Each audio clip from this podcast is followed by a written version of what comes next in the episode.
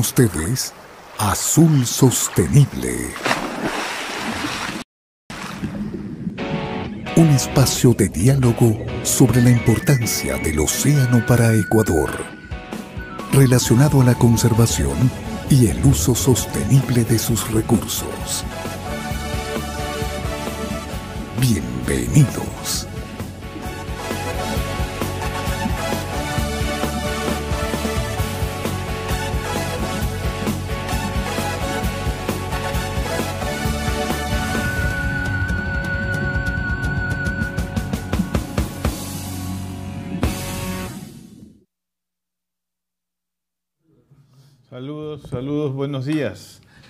Días con todos y con todas. Gracias por estar aquí en este día sábado a las 9 de la mañana con Azul Sostenible, con mi compañera aquí Alondra, que ya, ya apareció en pantalla. ¿Cómo estás? Buenos ¿Cómo días. Les va? ¿Cómo les va? Buenos días. Hoy es ya sábado 10 de abril y estamos aquí en Azul Sostenible en Teleradio 1350M y en todas nuestras redes sociales, en YouTube, en Facebook, en Twitter, en Instagram y también estamos en Spotify por si acaso no nos puede ver en vivo y en Google Podcast. Así que no se puede perder el programa. Ya lo sabe, gracias por conectarse y pueden escribir sus mensajitos por si acaso. Hoy nuestra, le mandamos un saludo a nuestra albacorita Yasmín que está enfermita y que pronto estará con nosotros y ella igual está viendo el programa y estará pendiente de todo lo que ocurre aquí en Azul Sostenible. ¿Cómo le va, ingeniero? Primera Bien, vez que lo veo bien. de azul. De, de, de rosado. El rosado, na- eh, naranja, naranja claro. Naranja Un claro. momentito. ¿Qué Sí. dice producción? ¿Qué, qué pasa? Ah, vea eso.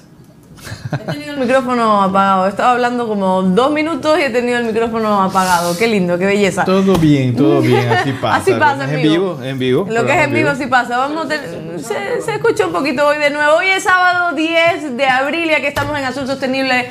Aquí en Teleradio 1350 y en todas nuestras redes sociales, en Spotify, en Google Podcast, en Facebook, en YouTube. Eh, también estamos en vivo por si acaso no puede escuchar la radio. Ahí nos puede eh, dar sus comentarios también en Facebook y nosotros los vamos a leer hoy. Saludos a todas las personas que nos están escuchando y a Yasmín, que como les decía está un poquito enfermita, pero pronto estará con nosotros y ella está igual pendiente de la radio. ¿Cómo le va, ingeniero? Ahora sí, primera vez que lo veo de rosado y no azul.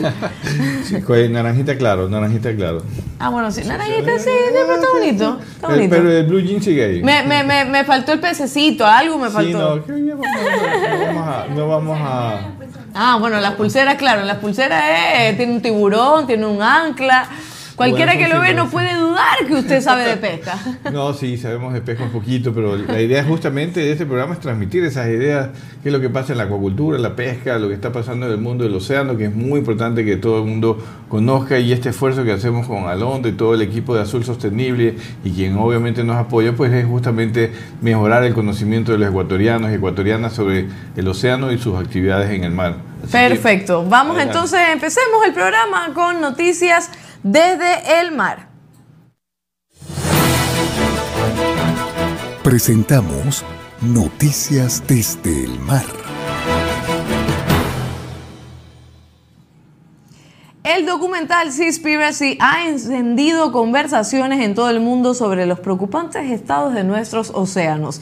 Pero lo que no hizo fue mostrar la amplia variedad de soluciones que están actualmente en desarrollo. Según los problemas descritos en Seaspiracy, hay empresas, empresas, ONG y líderes comunitarios trabajando en una solución, evitar comer pescado. De hecho, para 3 mil millones de personas eh, no es una solución vi- viable en absoluto. Esto lo dice también la WWF. Entonces, ¿cómo podemos ayudar eh, realísticamente a los océanos? En el tema relacionado al plástico oceánico, estas son algunas organizaciones innovadoras que abordan algunos de los problemas mencionados por Seaspiracy, The Great Bubble Barrier, The Global Ghost Year Initiative, Blue Ocean Year y NetTag. Otro tema tratado en el documental fue el de la sobrepesca y el byca- bycatch. Bycatch. Ah, Ajá. después me voy a explicar qué es eso. Ya. Organizaciones como las que ya habíamos mencionado y algunas otras se encuentran creando tecnología para respaldar una mejor gestión pesquera y una pesca más selectiva. Así es, Oceanmai eh, y Global Fishing Watch son organizaciones encargadas a combatir la pesca ilegal y promover el bienestar en el mar. Es difícil saber qué sucede en el océano y quién pesca legalmente. A menudo, quienes realizan actividades de pesca ilegal no reglamentada y no declarada también son quienes cometen crímenes de lesa humanidad. También existen ONGs que luchan eficazmente contra el cambio climático, pero necesitamos más datos oceánicos porque no se puede gestionar lo que no se puede medir.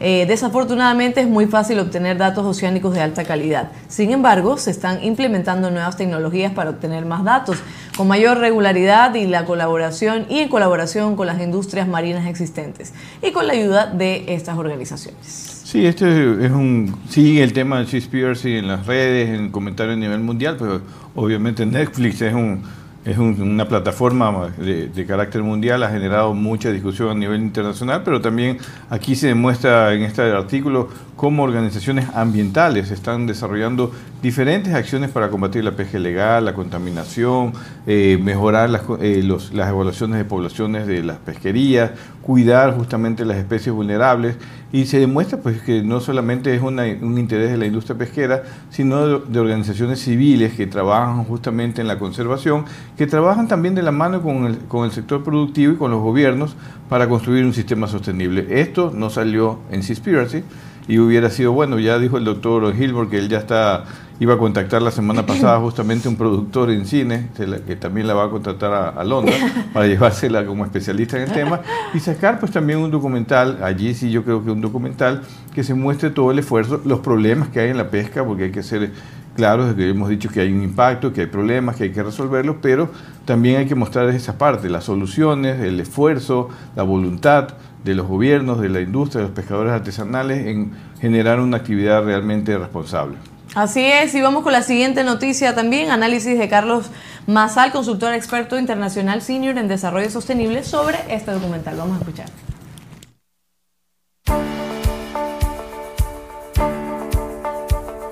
Debemos agradecer el documental Seaspiracy.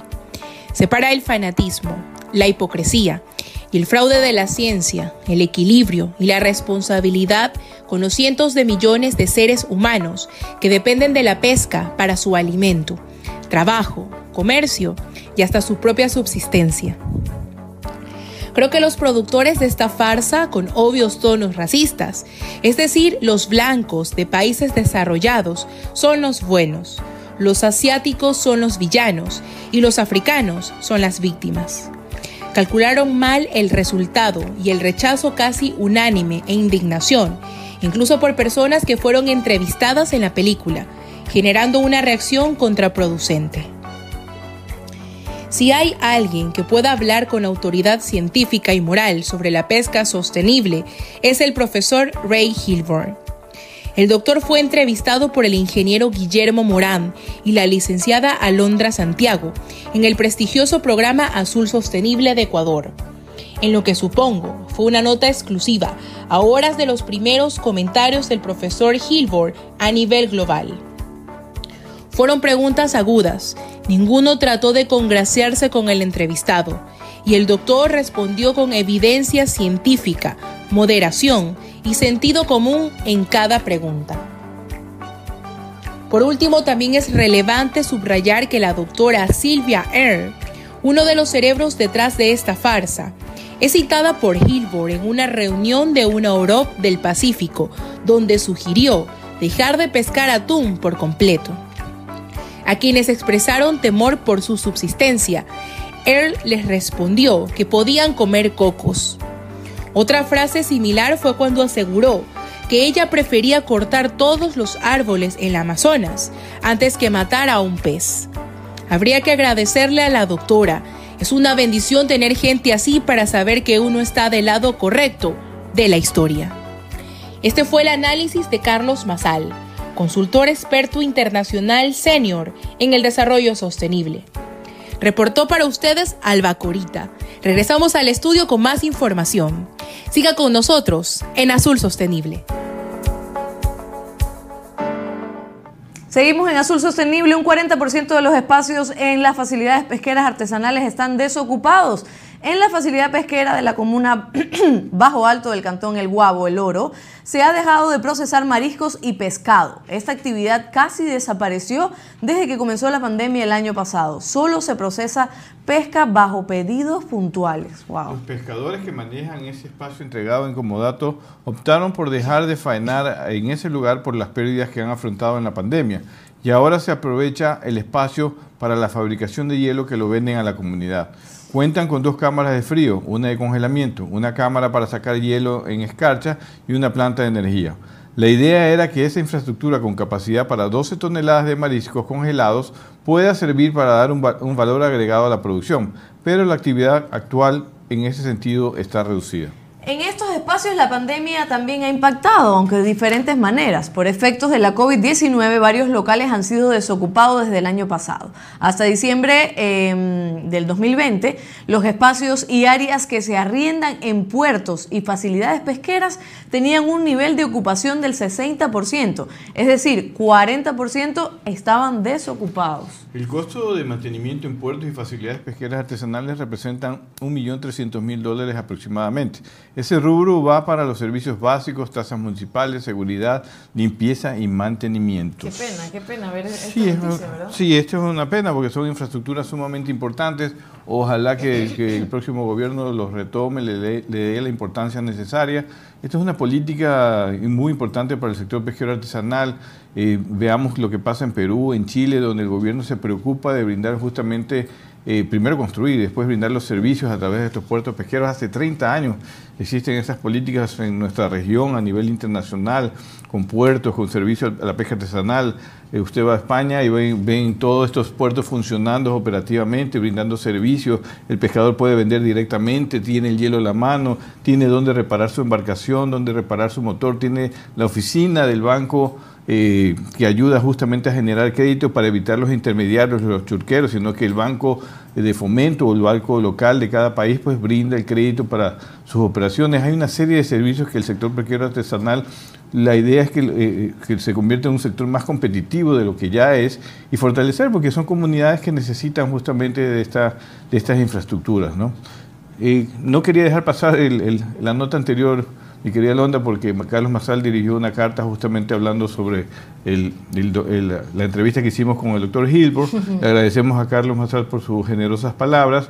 Es un, es un comunicador. Hemos aquí, ¿verdad? Claro, Carlos ya estuvo con nosotros. Es, es un comunicador internacional, es, es, periodista y también diplomático, que justamente trabaja a nivel de la, de, de la sostenibilidad a nivel mundial. Así que a Carlos, muchas gracias por sus generosas palabras. Y esa, sí, aquí lo tengo. Programa 52, aquí estuvo. Sí. Exacta, exactamente, y justamente, pues como él dice, pues la entrevista que hicimos fue sin ninguna preferencia hacia el doctor Hilbert, con preguntas muy directas, preocupaciones que muchos ciudadanos nos han expresado, mucha gente cercana a nosotros, que sin lugar a dudas, pues era, era necesario aclarar y que un científico del nivel NEL eh, lo, lo, aclare desde, desde, su punto de vista, por supuesto. Vamos a seguir más adelante comentando con otros científicos, inclusive gente de las ONGs, para ver qué opinan sí. de, este, de, este, tipo de... De, de hecho, en su programa él decía que conservación no significa no tocar, ¿no? Y que el medio ambiente necesitaba del hombre y sobre todo hay una frase que decía... Eh, que nosotros no queremos acabar con la pesca, porque eso sería ir contra ese claro. sector. Ahí está, lo tuvimos en el programa número 52. Puedes revisar nuestros programas también que quedan colgados en todas nuestras redes sí. sociales, en Spotify lo puedes escuchar, pero también están en, en YouTube, ¿verdad? Están en YouTube, están en, en, en, Facebook, en Facebook también, en todas las redes sociales. Están por número los programas, están todos los invitados, los datos curiosos, maravilloso para que usted pueda darse cuenta, cuenta de lo que nosotros hacemos también para la información. Esas son las noticias, esas fueron las noticias. Ahora sí, vamos a ver un reportaje sobre el tema de hoy, ¿no? El tema de hoy. El tema de hoy. Situación actual de la pesca artesanal en Anconcito, porque nosotros estamos aquí en este programa también para darle voz a los pescadores artesanales y nos cuenten qué es lo que necesitan. Así que ahora vamos a ver un video. Si nos están viendo los pescadores de Anconcito de todos los rincones del Ecuador, por favor, comenten, escriban, compartan el video, compartan este enlace de YouTube que está en nuestras redes sociales, en YouTube y en Twitter también. Así que para que todos estemos conectados. Vamos a ver este video y enseguida volvemos. Quédate en sintonía. Ya volvemos con más de Azul Sostenible. Pablo Santos, pescador artesanal de la parroquia Anconcito de la provincia de Santa Elena, al igual que cientos de pescadores, fueron testigos por décadas de embarcaciones destruidas debido a la ferocidad del mar y la falta de infraestructura adecuada para desembarcar los recursos extraídos. Ahora son testigos de la inauguración del puerto pesquero artesanal que entrega el gobierno nacional a este sector. 24 de junio de 2014, el expresidente Rafael Correa inaugura el puerto pesquero artesanal de Anconcito, una de las caletas más importantes del país, categorizada como la primera facilidad pesquera en toda la costa ecuatoriana. Antes de esa obra, por palabras de los mismos pescadores del muelle, eso era un caos, sin orden ni estructura. El muelle sin duda tenía muchas expectativas. No solamente vamos a generar empleo, sino que vamos a ganar rentabilidad. Aquí vamos a negociar nuestro producto de buena calidad. Queremos que la pesca artesanal se convierta en una actividad productiva eficiente, responsable, digna. El sector pesquero artesanal de la patria está viviendo un nuevo amanecer. Expectativas que no duraron muchos años, ya que aseguran que en el cambio de gobierno todo se descuidó. Y con el pasar del tiempo esto se ha ido deteriorando, no ha habido un cuidado, no ha habido un mantenimiento al 100%. Los baños que tenemos aquí dentro del patio de comidas están deteriorados, eh, solo funcionan el de discapacitados y el de mujeres al 50%, entonces el de varones está deshabilitado. Eh, cuando recién iniciamos había bastante personal de limpieza, había servicio de guardianía, aún lo hay, pero es reducido el 50% del personal. Entonces no hay una optimización en este sentido. Eh, tenemos desde noviembre el patio de comida se quedó sin luz, pero hace aproximadamente mes y medio si está todo el puerto sin luz. Entonces eso genera molestias, genera, genera que las personas que se servían del hielo ya no puedan comprar, tienen que ir a comprar a otro lado, les genera más costo, más tiempo. Y entonces los recursos que deberían quedarse aquí en el puerto no se están quedando, ustedes están yendo para otro lado. Algunas de las quejas más recurrentes del muelle es que no tienen ni siquiera energía eléctrica. La oficina de Ban Ecuador, que debería dar servicio a los pescadores, no abre sus puertas hace mucho tiempo. Varios locales comerciales que antes aseguran que sí se vendía, ahora pasan cerrados por falta de servicios básicos. Y los turistas ya no llegan. Bien, también tenemos el problema con estos barcos que se han convertido en un cementerio, quitando la vista a nuestra hermosa playa. Claro que ahí no tiene nada que ver con la administración del puerto, pero sí nos, está dificultando también lo que es el acceso al turista para que pueda venir y bañarse aquí en esta playa tan, bonita que tenemos. Esto se ha convertido en un cementerio de barcos obsoletos. Se construyeron tres pantanales para que las embarcaciones atraquen, de las cuales solo funciona uno. ¿Pero qué pasó? ¿De quién es la responsabilidad de este descuido? Cuando estas obras fueron entregadas al gobierno, se debió haber creado regulaciones para que la administración de la empresa llamada Infraestructuras Pesqueras del Ecuador EP, adscrita a la autoridad de pesca, pueda controlar la cadena de frío, que los pescadores coloquen sus embarcaciones en el lugar correspondiente y no en la playa, asimismo con las vísceras de los pescados a comercializar que antes se los dejaba en la orilla. La empresa se cerró por recortes públicos y pasó a manos de una tercera institución, que como creen los comerciantes, al parecer descuidó el modelo de gestión de estos muelles. Los pescadores a 2021 tampoco tienen habilitados los frigoríficos para conservar su pesca y son forzados a bajar precios por falta de una cadena de frío y que no quieren que les regalen nada, dicen. Lo único que necesitan son herramientas básicas que les permitan fortalecer y proteger su actividad para seguir trayendo alimento a todos los ecuatorianos. Seguimos con Azul Sostenible.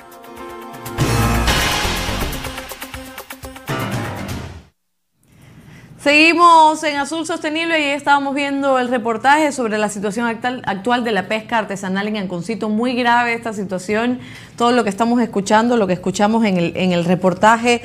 Eh, y para eso tenemos a Pablo Santos, presidente de la Asociación de la Provincia Pesquera 20 de agosto, porque él, él también sale en el video, ¿no? Él sale cuando estuvo en la inauguración, él es dirigente de esa zona y apareció en la época que se inauguró la, la infraestructura, el puerto y hace sus palabras de agradecimiento de ahora y, en ese momento y ahora pues va a estar aquí con nosotros justamente para comentar eso y cómo está la actividad en general, ¿no? Antes de darle eh, la bienvenida a Pablo, voy a leer algunos saludos porque hay muchas personas que están conectadas y que nos están viendo.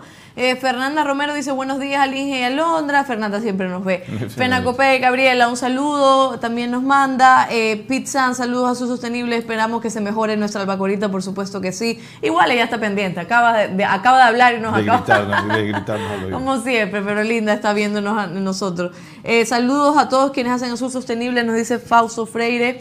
Un especial, eh, un saludo especial a Albacorita y pronta recuperación. Saludos para Londra y el Inge desde la caleta pesquera San Pedro. Eso nos dice Elías Orrala. Em, también tenemos, bueno, Livington. Hay que decir que Livington es nuestro enviado especial y es quien nos manda estas tomas, nos manda las entrevistas. Él se está moviendo por todas. Es, el azul móvil. El azul móvil. me gusta, me gusta. Así que Livington, gracias siempre por, por tu labor y por tu esfuerzo. Eh, Además es melecista, ¿no? Claro, por supuesto. Pues aquí estamos los buenos pues, y, algunos otros en producción. Eh, Jonathan González, uy, Marcelo. Eh, buenos días a todos. El documental totalmente, eh, dice, eh, realista. La mayoría de fundaciones ambientalistas están corrompidas. No pueden dar una definición clara de sostenibilidad. Entonces, no es totalmente realista. Ya, para, para entenderlo mejor. Gama Ga, hola compañera Londra. Recuerdo que hay una apuesta. Ah, en cocado de atún. Ah, ¿verdad? ¿Verdad? Porque le dijimos a nuestros oyentes que dijeran qué, qué plato podría ser yo. Pero él hizo un plato facilísimo y me quiere poner a mí que haga una lasaña. Pero dice Gamaga que hagamos. Encocado de atún fresco y cangrejo, pero ya es otra cosa. Pues ya, ya me, Eso mejor, sí es complejo. No, pues ya mejor me pongo mi No, ya- restaurante. Pues. Ya quedamos que es pasta con atún. Ella dijo que era pasta con atún. No, De hecho, todavía, pero deje que la gente decida. ¿Por qué, Ah, quiere, ¿por qué quiere ser autoritario, Así como ingeniero? usted fue influencer en, en- en el paté de atún, también yo puedo ser influencer. Pero hay que decidir, hay que ver. Ya le voy a decir al equipo de producción que ponga una encuesta. Exacto, ¿Qué quiere que vamos, haga Londra? vamos Un. ¿Cómo es? Un- Una pasta con atún o un encocado o una lasaña. Lo de la pasta del atún me gusta, pero vamos a ver. Elías Borrala ya nos mandó saludos y bueno, muchísimos más que después lo vamos a seguir leyendo. Ahora Muchas sí. a todos. Sí, sí, sí, vamos a darle la bienvenida al señor Pablo Santos, que él es presidente de la Asociación de la Provincia Pesquera 20 de agosto. Pablo, ¿qué tal? ¿Nos escuchas bien? El micrófono. El micrófono, Pablo, puede, puede encenderlo. No lo escuchamos. Pablito, ayuden a Pablo. De la- Esto de la tecnología es así, señores, y es en vivo. Ahí está, a ver. Yasmín, ¿le escuchas? Aló. Ah, ya te escuchamos, Pablo. Soy Alondra. Aquí sí. Aló. ¿Quién es Livington? ¿Dónde está Livington? No lo veo. Hola. Ah, este es Livington. Hola, Livington. Ya, ya. Hola. Ya. Ahora sí, Pablito, Hola. ¿cómo estás? Ahora sí. Hola. Pablo, ¿me Ahí escuchas? sí. Hola. Hola, Pablo. Hola, ¿qué tal? Buen día. ¿Cómo estás, Pablo? Te habla Londra Santiago aquí estamos Aquí, con el gracias a Dios, todo bien por aquí.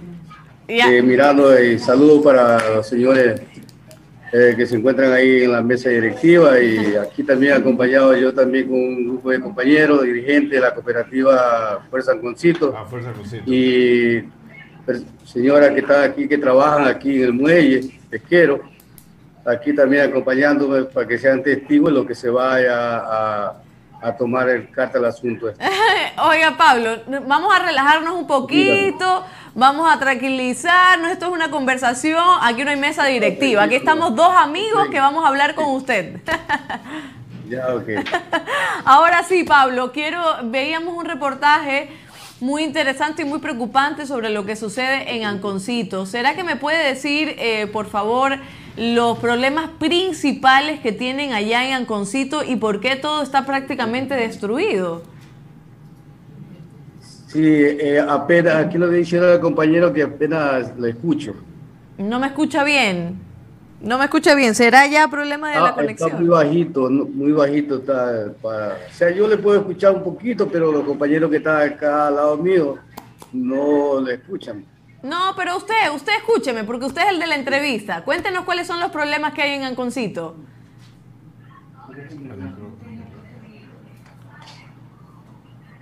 Va- ¿Sabe qué? Vamos a, mm, vamos a volver con nosotros en el estudio mientras ellos se, se preparan. ¿Qué les parece si vemos un reportaje que les tenemos, eh, que hicimos cuando fuimos a visitar a Galápagos? Hicimos sobre el bacalao, ya pasó Semana Santa, pero yo sé que todos ustedes comieron panesca, entonces queríamos ver y hablar con un pescador artesanal de Galápagos sobre la fanesca, sobre si comen fanesca o no, y qué pasa con el bacalao y este producto. Así que vamos a ver el reportaje. Quédate en sintonía. Ya volvemos con más de Azul Sostenible.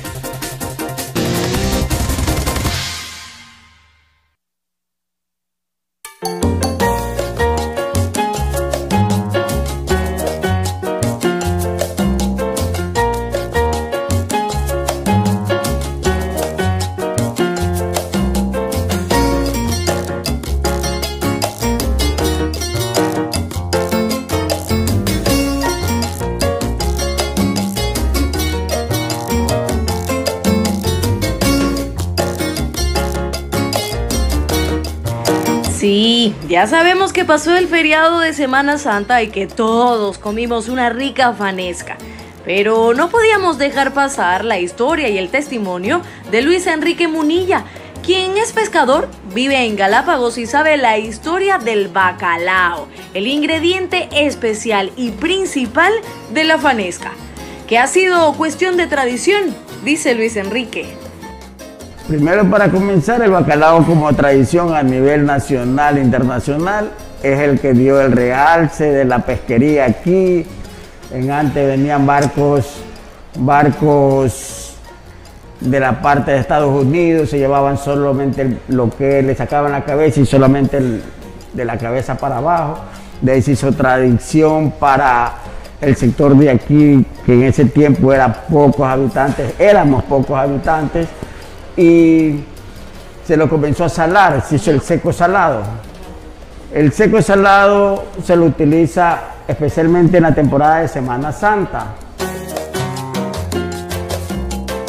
La temporada fuerte es desde diciembre hasta la última semana de, de la de Semana Santa. Ya. Ya. Pero nosotros eso no tenemos prohibición, pescamos todo el año, corrido. Claro que cada viaje pescamos poco, poco, poco. Y hay, buena ganancia en el tema de diciembre hasta finales de Semana Santa se, se recupera, se gana. Cristóbal, ahí ve buen, buen ingreso económico porque ellos sí van a hacer el seco salado. Nosotros somos un poquito más técnicos que nosotros nos dedicamos a tener el producto en estado fresco. Y ya varias veces Luis Enrique me ha mencionado esto del seco de salado y aunque puedo imaginarme de qué se trata, quiero saberlo de la boca de un experto.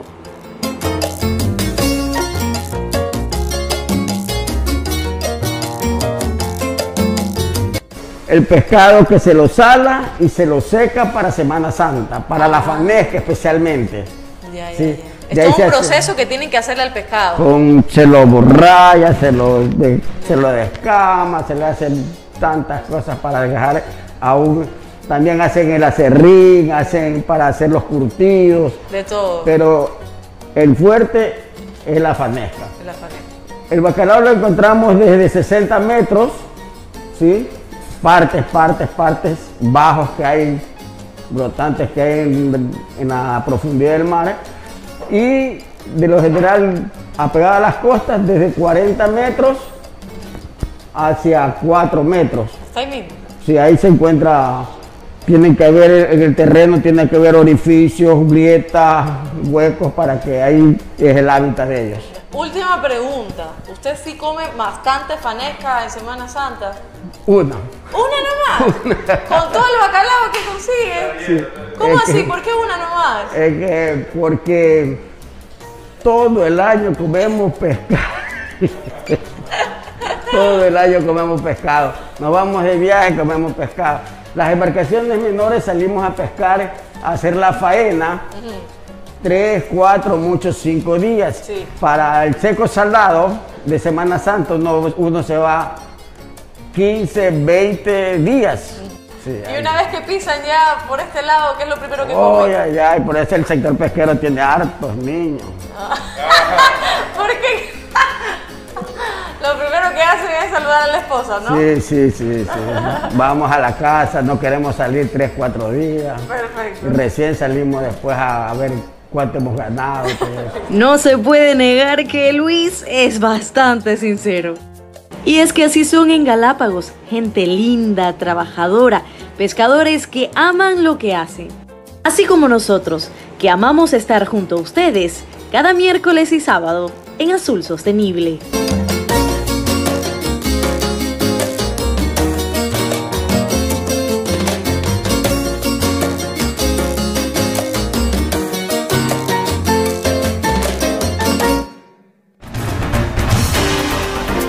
Seguimos con Azul Sostenible.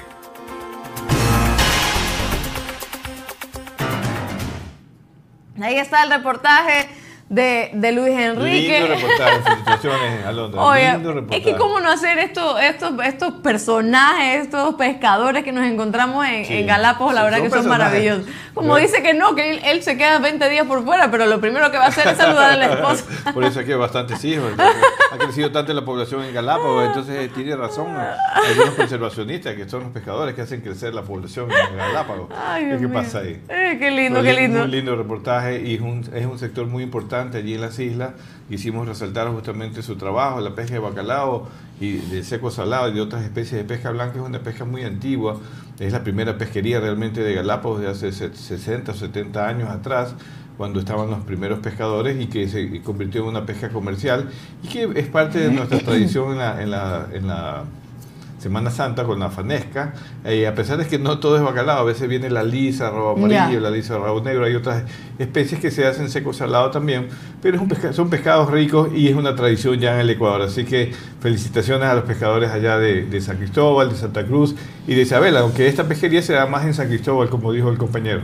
Ajá, en San Cristóbal, pero nosotros no pudimos ir a San Cristóbal, pero no pasa nada. Si usted quiere que nosotros vayamos a San Cristóbal y vayamos a cualquier otra isla de Galápagos, nosotros podemos ir. Y no solo a Galápagos, aquí también, si usted quiere que vayamos a, al- alguna caleta pesquera para hacer reportajes, para hablar con ustedes, nosotros estaremos ahí. Usted solo diga, oiga, Azul Sostenible, venga y nosotros vamos, ya lo sabe. Vamos a leer algunos saluditos. Eh, es fundamental para todos los ecuatorianos comer pescado y para el mundo también, nos dicen por acá. Saludos a todo el equipo de Azul Sostenible, nos dicen María Alarcón, Elías Orrala otra vez nos está mandando saludos de San Pedro. Eh, pim. Juan Arturo dice, el puerto pesquero artesanal de Anconcito fue construido con el mejor diseño, mejor infraestructura y equipamiento a nivel nacional. Nos estaba mencionando eso por ahí.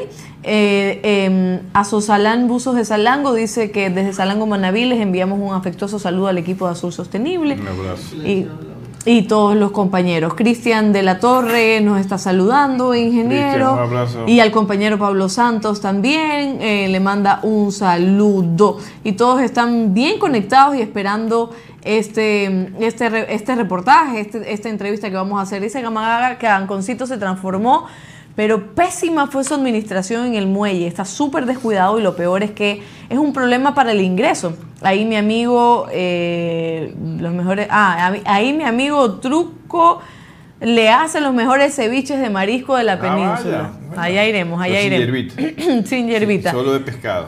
Me avisan si Poquita estamos. cebolla, una temperatura de 22 grados. Poquita cebolla. Ah, que usted no come cebolla. Usted, usted. Eh, no, no, no, sí no, no. cebolla, no, el ingeniero se come el encebollado sin cebolla. Tengo que cebolla, decirlo. es es. No le crean, no le. Si vamos a hablar de, de los, los gustos de comida, aquí mi amiga tiene una lista. Me acordé, me acordé, ah, y quería decirme que yo, yo no como hierbita, pero el Ah. ingeniero come cebollado sin, hierbi- sin cebolla, nomás digo. No- Poquita cebolla. tengo digo. Es pruebas y cero ponen- dudas. Viene el cebolla, viene una montaña de cebolla, en verdad eso no me gusta. Encebollado, pues, ingeniero. No, no, pero. Ay, sí, Dios. pues tampoco. Ya estamos listos con el audio, ya estamos listos. Mm, No, tenemos eh, otros saludos. Gracias a Gabriela Cruz, dice Cristian de la Torre, por esa exquisita fanesca que me obsequió. ¿Cómo? ¿Cómo?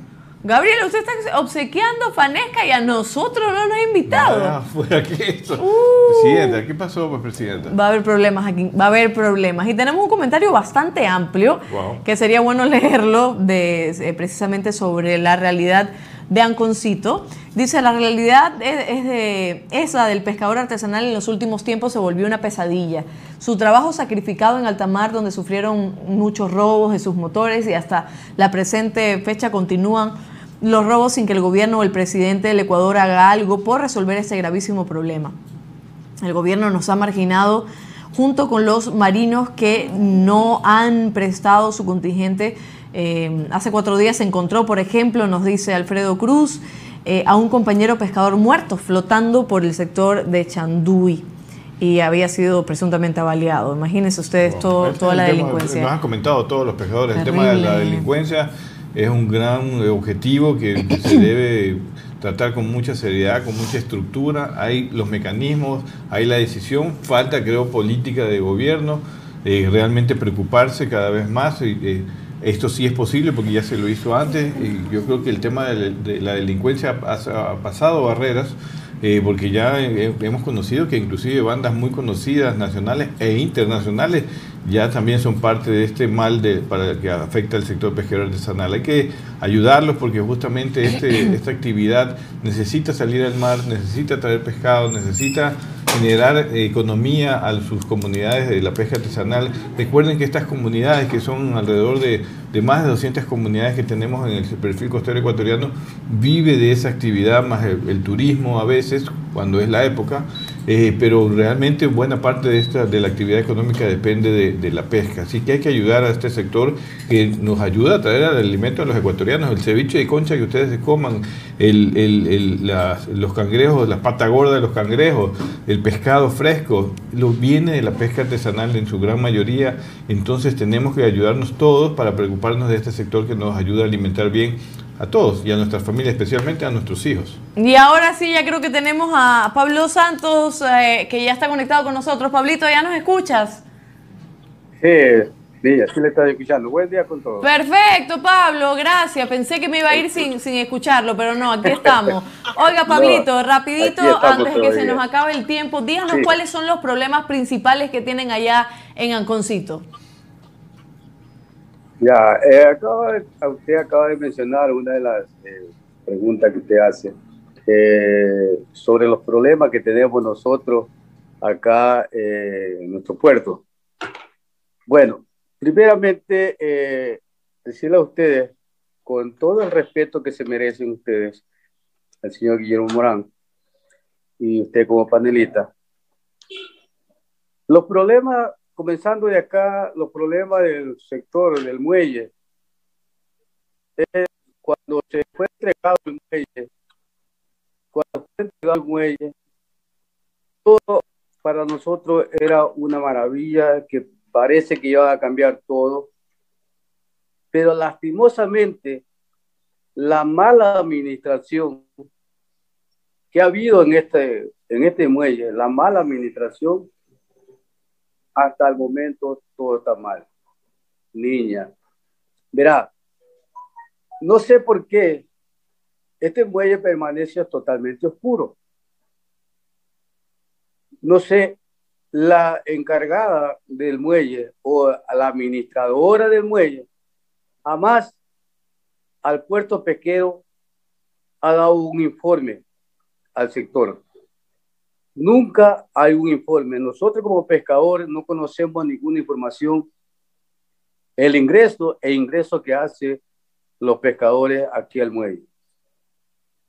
Porque nosotros reclamamos porque los pantanales que fueron entregados, todos en buena condición, hasta el momento están todos destruidos, como lo veían ustedes en, la, eh, en el reporte y el reporte que hizo también Don Rojas.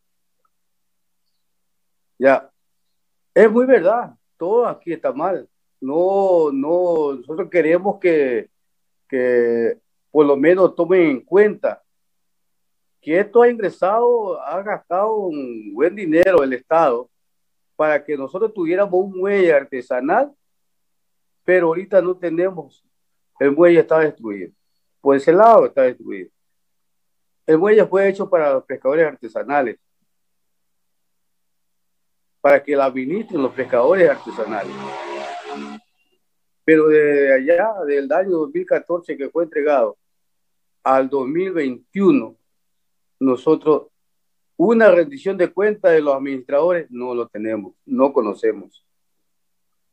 No sé qué es lo que hay por debajo de la mesa de esto o qué es lo que está sucediendo, eh, ¿por qué?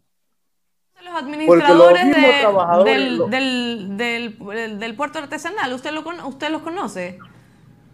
Eh, claro, aquí, eh, aquí está administrando una señorita, eh, ¿cómo se llama, compañero? Sí. Una, una, una señorita Vera. Ya. Y ella se ha comunicado con ustedes, le, por ejemplo, ella, ella les responde. Pero en cambio, yo, ellos no, no dan ninguna información. Ya. O sea, nosotros queremos que nos informe el ingreso, el, por lo menos anual. Ya. Anual. Pero nada de eso. O sea, no sabemos de a dónde se, a dónde se va el dinero que ingresa. Pablo, usted me, habla, que... usted me habla de que está oscuro, de que hay destrucción, etcétera. ¿Desde cuándo viene esta destrucción? No hay luz. Uh, eh, escúcheme. Se habla de que hay, no hay luz desde el mes Pablito, de noviembre. Pablito, escúcheme un momento. ¿Desde cuándo Dígame. está así destruido este puerto? ¿Tiene que ver con la pandemia o desde mucho antes? Antes. Ya. Eh, lastimosamente no podemos meter nosotros la pandemia y eso es lo malo, que no podemos meter que por la pandemia se ha destruido. No, eso ya tiene ya como cinco, cuatro años. Cuatro años tiene eso. Está destruido. O sea, nosotros queremos que por lo menos se recupere y se haga lo que tiene que hacerse, porque aquí hay un ingreso económico. Aquí hay un ingreso económico, pero no sabemos los pescadores, los trabajadores, lo, lo que, hace, lo que hacen el traslado del transporte. Ellos no conocen. Pero nosotros Pablo. como pescadores que vivimos diarios aquí, Pablo, no una conocemos pregunta, el- el- ¿vale? Una pregunta, Pablo. ¿Cuántas embarcaciones, cuántas embarcaciones llegan allí a, a Anconcito a desembarcar o a, a mover la, la- la pesca allí en esa zona? Aquí llegan barcos de Manta, llegan barcos de Chanduy, llegan barcos de Libertad. En el- principalmente en el todo oscuro han entrado barcos, pero aquí cantidad de barcos. Y ese Cantidad de barcos. y ese O movi- sea, hay un- por eso le digo- Y a todo, y, y digo- a todo ese movimiento que ustedes hacen cuando llegan los barcos y todo, me imagino que les cobran alguna tasa por desembarcar. O sea, el, sí hay un movimiento económico que va hacia la infraestructura pesquera, hacia la, la administración de la infraestructura pesquera. Claro que hay un ingreso económico, claro que lo hay, porque incluso yo antes, antes de venir acá, Sí. donde yo estoy teniendo este diálogo con ustedes, Sí, yo hice una consulta a uno de los compañeros choferes, ya. ¿ya? ¿Cuánto pagan ellos? A los comerciantes, cuando traen el pescado, primero ellos estaban varando en la playa porque no podían varar acá, porque aquí la administradora, el valor que se estaba cobrando era de 20 dólares hasta 30 dólares por embarcación, por embarcación. E incluso como ya ellos todos estaban en la playa, volvieron allá porque lo bajaron los valores. Los valores supuestamente dicen que hay a 15 dólares. Pero nosotros, ¿cómo podemos saber nosotros si pagan a 15 dólares? Porque nosotros como pescadores y los compañeros, todos tenemos derecho de conocer, todos tenemos derecho a conocer los valores que ingresan, porque aquí no hay ninguna rendición de cuentas. Durante el año 2014 que se entregaron esto, nunca, jamás había una rendición de cuentas. Aquí están los compañeros que me están escuchando, porque yo soy pescador. Ellos son trabajadores Pablo, de aquí, de, la, de- Pablo, de esta empresa que está aquí. Otra pregunta, ¿y, y- Pero- y- y qué pasó, ¿y qué pasó con las áreas allí para la reparación de embarcaciones, reparación de motores, el, el- el- el- la- el área del frigorífico para generar hielo y que ustedes puedan, las esposas de ustedes puedan hacer filete de pescado, tener mayor valor agregado? ¿Qué pasó con todas esas áreas que también se construyeron en ese puerto? ¿Están funcionando?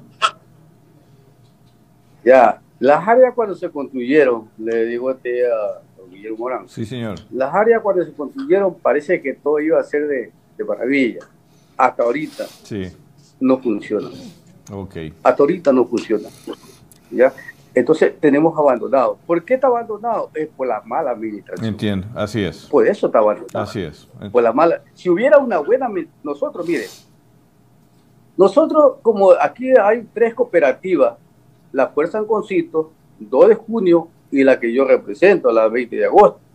Ya, nos hicimos, le hicimos una propuesta al, al, a la, al primer administrador, cuál era nuestro rol como dirigentes y los pescadores para poder trabajar en los pantanales. Es que nosotros ya iban a haber dos ingresos. El primer ingreso que nosotros como, como, como- como cooperativa íbamos a pagar un ingreso al, al muelle. A la vez Claro. también íbamos a dar trabajo a los hijos de los pescadores, de Así los es. socios, porque iban a, a estar como guardia de seguridad. Pero ellos no aceptaron. Ellos no aceptaron lo que nosotros habíamos propuesto. No quisieron la propuesta nosotros como dirigentes, ya, porque teníamos derecho a presentar, porque esa fue la, eh, esa fue la misión de uno. Pablo, ¿y qué fue? Para eso fue Pablo, la otra que habíamos presentado, Pablo, ¿y qué- pero lastimosamente no. O sea, el pescador ya no. Ahorita se pierden materiales de pesca. Ahora, hace unos 15 días, mi estimado Guillermo Morán, se perdió la tapa de los motores, tapa de, la, de los viveros, palillo de los motores.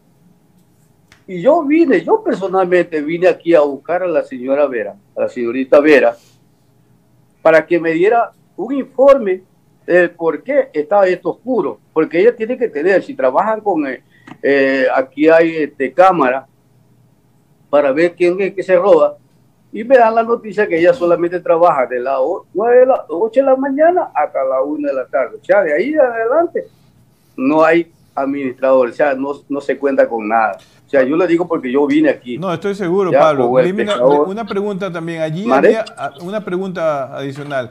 Allí había también oficinas del Banco de Fomento o, o Ban Ecuador, que se llama ahora, para justamente que los pescadores que tengan crédito o quieran sacar crédito puedan tener allí el servicio también de- de- del Banco de, el Ban Ecuador ahora, que antes era el Banco de Fomento. ¿Por qué, no, ¿Por qué no funciona? Porque de acuerdo al reportaje ya no está funcionando tampoco esa oficina o sí está funcionando. No. No funciona. No funciona. Ya le digo, esto está, eh, está quedando en, en la nada. Pablo, pero... Esto- este es un muelle olvidado. ¿Cuál es la solución que Esto ustedes, es cuál es la solución, cuál es, la- cuál es la solución que ustedes, los gremios, los pescadores de la, de la localidad, porque fue hecho para ustedes esto de aquí, eh, sugieren al gobierno o al próximo gobierno eh, para que esto cambie, para que esto se repare, que esto se mantenga y se dé vida y se aplique un modelo de gestión como estaba planificado desde el inicio? ¿Qué es lo que sugieren ustedes como gremios de la pesca artesanal para, la- para el próximo gobierno? Ya, nosotros, nosotros, la propuesta de nosotros como sector pesquero, yo la hablo de, Sí, claro. digo Claro, del sector, del sector, así es. Nosotros queremos que es una vez al, a- al nuevo gobierno, ya la propuesta está presentada, que nosotros como cooperativa tenemos derecho de recibir esto. Queremos nosotros administrar el muelle. Cualquier cooperativa que sea, las tres cooperativas que están, donde ahí tenemos profesionales. Los hijos de los socios son profesionales que se dedican a la pesca. ¿De qué, de qué le ha valido a ellos trabajar, eh, estudiar?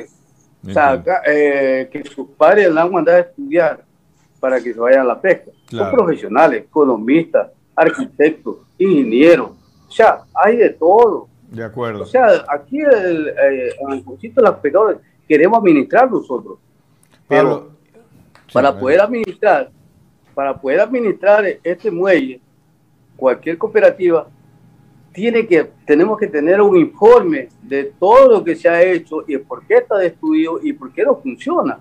Porque tampoco podemos coger el muelle y decir, bueno, yo, la cooperativa 20 de agosto, pues San Cosito cogerá el muelle. Ya.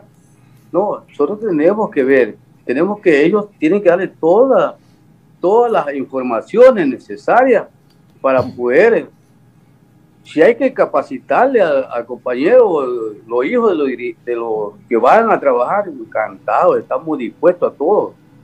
Porque ya le digo, Anconcito, aunque sea un sector pesquero, también tiene profesionales Claro que, que se sí. merecen estar trabajando. Pablo. Se merecen estar trabajando. Y, Dígame. y- y hablando de, de profesionales y todo, Anconcito también es conocido como un lugar bastante turístico y me imagino que también con todos estos problemas que están teniendo, que usted me dice que desde hace cinco años, más la pandemia, el turismo ni, ni, ni por ahí se asoma, ¿no? Claro, niña. Acabo yo también ahí eh, escucharle al compañero que estaba, eh, eh, lo estaban entrevistando. Ya, eh, por ejemplo, aquí el- una playa que teníamos nosotros, pequeña, pero una playa donde los turistas venían acá. Ahora ese- esa playa está convertido en un cementerio de barcos. Claro, y lo vimos. Ya, convertido en un cementerio de barcos. Ahí a la vez, donde los, por ahí los hacheritos se meten también a, a hacer su fechoría. Y se le ha pedido a la Armada, se le ha pedido que por favor nos trate de ayudar para sacar esos barcos. Se lo da 24 horas, 48 horas, pero ahí queda. Ahí queda. ¿Cómo podemos nosotros tener, cómo podemos recibir los turistas? Para poder nosotros recibir los turistas y que el co- y los pescadores, tanto el que vende eh, aquí en, en los comedores, haya un ingreso para ellos. Esto tiene que estar cambiado, el total por ciento, el 100% cambiado. A ambos lados tenemos una playa. Acá hay una playita al lado del derecho, al lado derecha, a la subida, hay una playita que la han modificado, la han arreglado por ahí, ya la gente viene, gente viene de otro lado, se mira, se tira al mar y se toma fotos.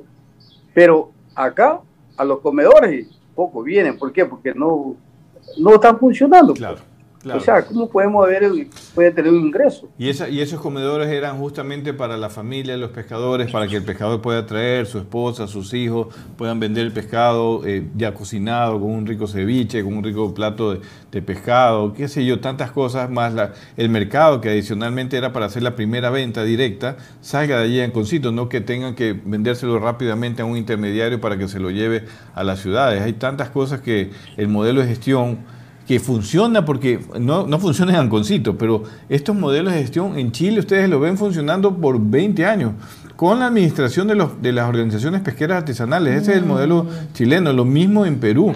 Eh, eh, o sea, sí es posible esto de aquí, como, o, porque a veces parece que lo hacen ver como imposible. El manejo de un puerto requiere que sea 24, sie- 24 horas, 7 días a la semana, porque justamente la función del puerto es brindar también seguridad a los pescadores, a las embarcaciones, y la seguridad no se da de, la, de 8 de la mañana a 4 de la tarde. Así funcionan todos los puertos. Vean el puerto de Manta, el puerto de Guayaquil, el puerto de Esmeraldas. Es un puerto, deben entenderlo así, y esto es, es una herramienta fundamental para el, progreso del sector pesquero artesanal y sobre todo de una caleta como Anconcito, a quien le dedicamos esa- ese primer esfuerzo en, en la época del gobierno del presidente Correa, porque es una caleta que tenía una gran cantidad de pescadores, alrededor de 2.000 pescadores eh, solo en Anconcito, más lo que dice Pablo en la zona de influencia, en Libertad, en Santa Rosa, Manta, acabo de escuchar que Manta también va a desembarcar allí algunas embarcaciones, pues solo esa, esa, esa cantidad de gente significaba una gran cantidad de fuentes de trabajo para la localidad, para la zona y su influencia.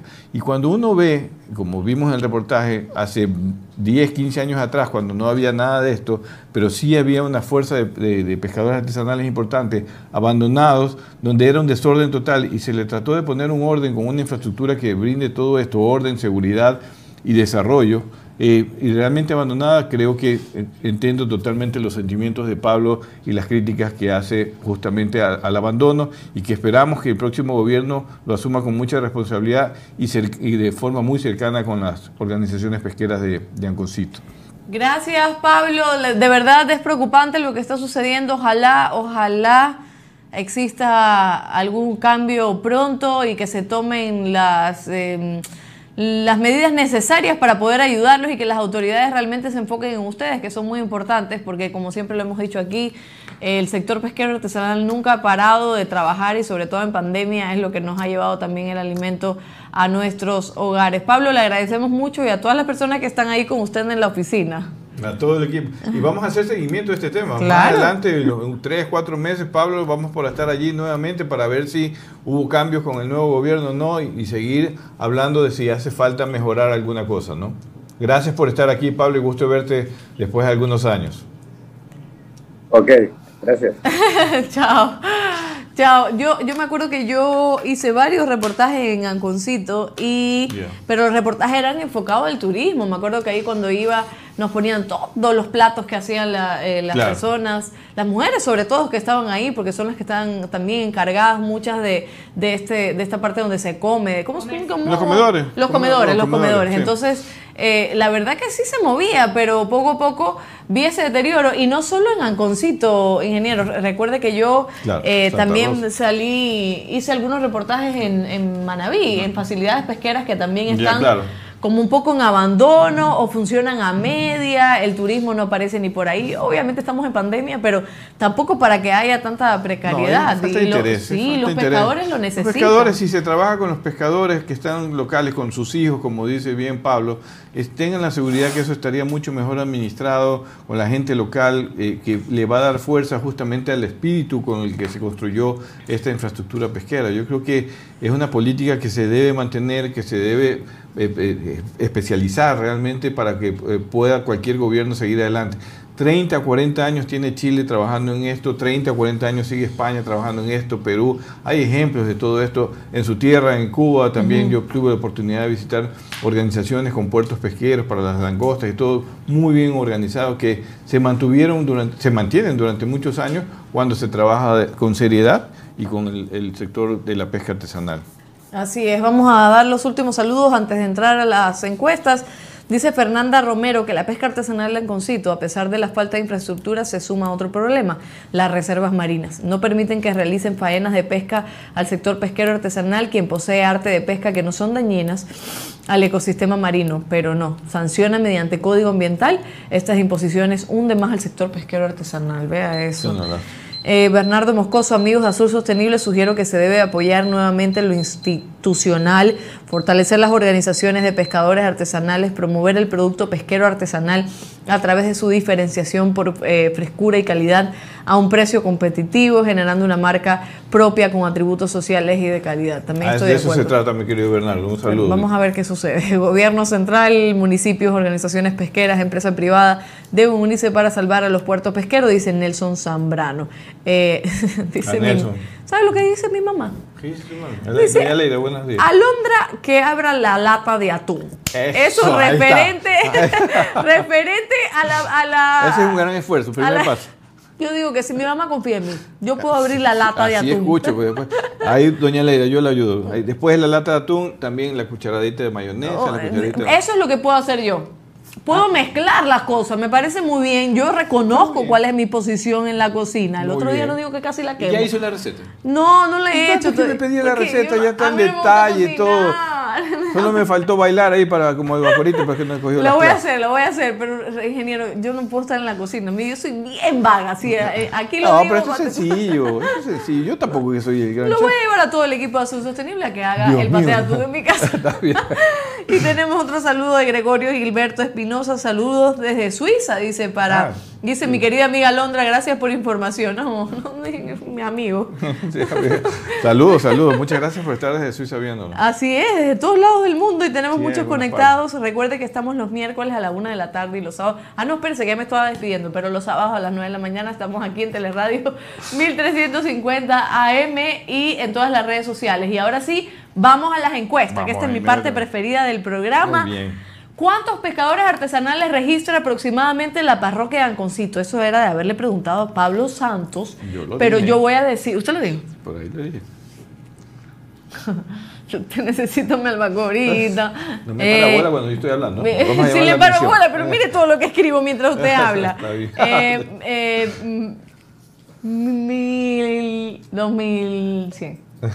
1800. Eh, Pero la verdad es que los números están muy cercanos, pero el promedio es 1800, puede ser inclusive, porque ese es un dato del año 2014, 2015, puede ser que hoy en día sea más de 2000 y tengas razón, Alondra, de que sean 2100, así, pero más o menos ese es el número. Vean la cantidad de gente. Eh, Cuando se habla de que hay 2000 pescadores, significa que hay 10.000 personas que viven de eso porque cada pescador tiene su familia y aparte cada pescador genera dos fuentes de trabajo adicionales. Mire la can- gran cantidad de gente que vive en Anconcito y que genera trabajo a través de la pesca artesanal. Siguiente pregunta, vamos a ver, vamos a ver, mi albacorita que, que está por ahí que me, No está, que me quiere escribir, si Ah. quiere un mensajito. No. ¿Hasta cuántos años vive el pez dorado? 50 años, 5 años. 50 años, ¿Qué pereza? ¿Por qué no? Si la tortuga vive en 100 Sí, pero la tortuga es una cosa majestuosa, pues. Ah, a ver, el pez dorado. es lindo, oiga. Yo digo que. El dorado está atrás tuyo, mira, señora. ¿Cuál, cuál? El acá- verde, el verde arriba, arriba, arriba. ¡Ay, qué lindo es! No quiero que la gente no lo ve, ¿no? Sí, sí, lo sí, ve? el de- Este aquí. sí. Sí, lo ve. Por eso dorado. ¡Ah, qué bonito! Pero es verde, oiga. mi foto está aquí abajo. ¿eh? Es amarillo. Tiburón azul. Yo digo que vive, que vive mm, 20 años. 5 años. Cinco años. cinco años. Es un animal que vive solo cinco años, imagínense. Crece muy rápido, es una especie que, de crecimiento rápido, pero su edad promedio hasta donde llega a vivir es nada más cinco años. Por eso hay que pescarlo. Yo, yo hubiera perdido en la, primer- en la primera pregunta de quién quiere ser millonario. Yo hubiera perdido en la primera pregunta. Así, le voy a enviar una nota de voz al Albacorita. ¿Me puedes ayudar con la siguiente pregunta, por favor? A ver, la siguiente pregunta en Twitter es: ¿En qué fecha se celebra el Día Mundial del Atún? 8 de junio, 15 de septiembre y 2 de mayo. Estamos cerca. Estamos cerca, por eso es el Ujú. Pero es que me pone, estamos cerca de mayo y estamos cerca de junio. Pero si estamos cerca, yo digo que el 2 de mayo. 2 de mayo, 2 de mayo vamos a tener que hacer un Ay, programa muy especial. Ecuador debe celebrar. 2 de mayo. 2 de mayo. Eh, el 2 de mayo es- para el Ecuador debe recordarse el, el atún es un, un recurso muy importante por sus exportaciones, fuentes de trabajo, es una industria muy especializada a nivel mundial, somos los segundos en el mundo en exportaciones, los primeros en flota aquí en el Pacífico Oriental, así que el 2 de mayo vamos a recordarlos todos. Perfecto. Y la última pregunta es, ¿qué país exporta más pez dorado hacia Estados Unidos? ¿Panamá, Ecuador o Perú? Pez dorado hacia Estados Unidos. No, no me griten, no me griten. No escribo, no Vamos a leerla de nuevo. No. ¿Qué país exporta más pez dorado hacia Estados Unidos, Panamá, Ecuador o Perú? Em, Mm, Ecuador. Pe- Perú. Perú, Perú, Perú exporta más que nosotros. Perú y Ecuador hacen el, el- Ah. casi el, el 70% de la producción pesquera de dorado del Pacífico Sur. Ok. Eh, son los países potentes. Panamá tiene también algo, pero Perú y Ecuador pero, eh, son los más potentes. El más potente de todos es Perú y es el que más exporta hacia Estados Unidos, que es el mercado principal del dorado en filetes frescos, filetes congelados. Y allí también hay una industria aquí en Ecuador muy especializada en eso y por eso somos también muy competitivos. Así es, esas son, esas son las. Me acordaste de mi mamá que me dice. eh, hay un comentario de María Belén Morán que nos dice que Ah. Alondra, el tallarín de atún es fácil. Ahí está. Que- eh, también le va a llamar a María Belén para que la Tengo que aprender una. Cocina Sí. muy bien mi hermana, por si acaso. ¿eh? Es que tengo que estar pendiente primero de que el agua hierva, después de la cantidad de sal que le pongo, después de ponerle el tallarín, después. Conseguir el agua también es súper difícil. Sí, a mí se me ha quemado, a mí se me ha gastado el agua Para porque que, la he puesto. para que ustedes escuchen, Yo- solamente esto es el inicio. Pero- Esto es el inicio, nada más. Yo solo, yo solo te, no, no, yo solo tengo que decir que usted come Ya, encebollado o sin hace- cebolla. Usted hace la pasta con atún o lo que diga la gente y yo hago la lasaña en marisco, ya. Ya, usted hace eso. Ya, Pero tiene que hacer algo usted. Y si le hago como una especie de, de así, atuncito con mayonesa y, y, y como de chiflecitos y tostitos. Yo creo Eso que ya lo hice, ese se llama paté de atún. No, porque eso es un poco más complicado. Yo un lo puedo poco hacer más otra vez. complicado, mostaza, No, porque mi receta tiene un piti menos de mostaza que la suya. Por Entonces favor, es diferente. amigos y amigas oyentes, ayúdenme a que se anime a hacer un plato para todos nosotros. Carlos Mazal inclusive dijo que iba a venir a Ecuador a comer paté de atún y atún con, con fideos de alondra. Así que 29 años ingeniero llevo sin cocinar, imagínense ahora. con nosotros lo va a lograr. Pero vamos Adelante. a lograrlo. gracias a todos por escucharnos. Mañana tenemos un día bastante fuerte. Eh, cuídese mucho, utilicen las mascarillas, infórmese por los medios mucho. oficiales qué es lo que tiene que llevar. Lleve su pluma negra preferible, este, alcohol, por supuesto, doble mascarilla. Trate de no mezclarse, trate de no unirse con las personas y sobre todo vaya a votar, acuda a votar. Recuerde que puede hacerlo con la cédula caducada y también puede hacerlo con el pasaporte. Y si usted tiene COVID o está enfermito, guarde el certificado y no, si no puede ir a acudir a votar, guarde el certificado porque eso es una justificación para que no tenga que pagar la multa correspondiente, que por no ir a votar son 40 dólares. El miércoles, el programa del miércoles tendremos ya un eh, ya electo a alguien De, los, de los dos binomios, así que también comentaremos y estaremos muy atentos de que ese nuevo gobierno pues cumpla justamente con algo que hemos hablado durante todo el programa, ayudar a la pesca, a la acuacultura, a generar más actividades sostenibles en el océano. Seremos un programa ju- justamente para colaborar con cualquier gobierno que salga adelante. Así es, así es, eso es lo importante. Mario González nos dice saludos a Azul Sostenible desde El Salvador. Muy buena Ah, El transmisión. Salvador, qué gusto. Guillermo le dice. Así que Saludos. nada, ya lo sabes, suerte mañana y cuídese mucho y nos vemos el próximo miércoles a la una de la tarde en Teleradio 1350 AM y en todas las plataformas digitales. Nos Muy vemos. bien. Hasta el miércoles. Gracias por habernos acompañado en este programa. Esperamos que te haya gustado. Encuéntranos en Facebook, Instagram o Twitter y cuéntanos qué te pareció. Hasta la próxima.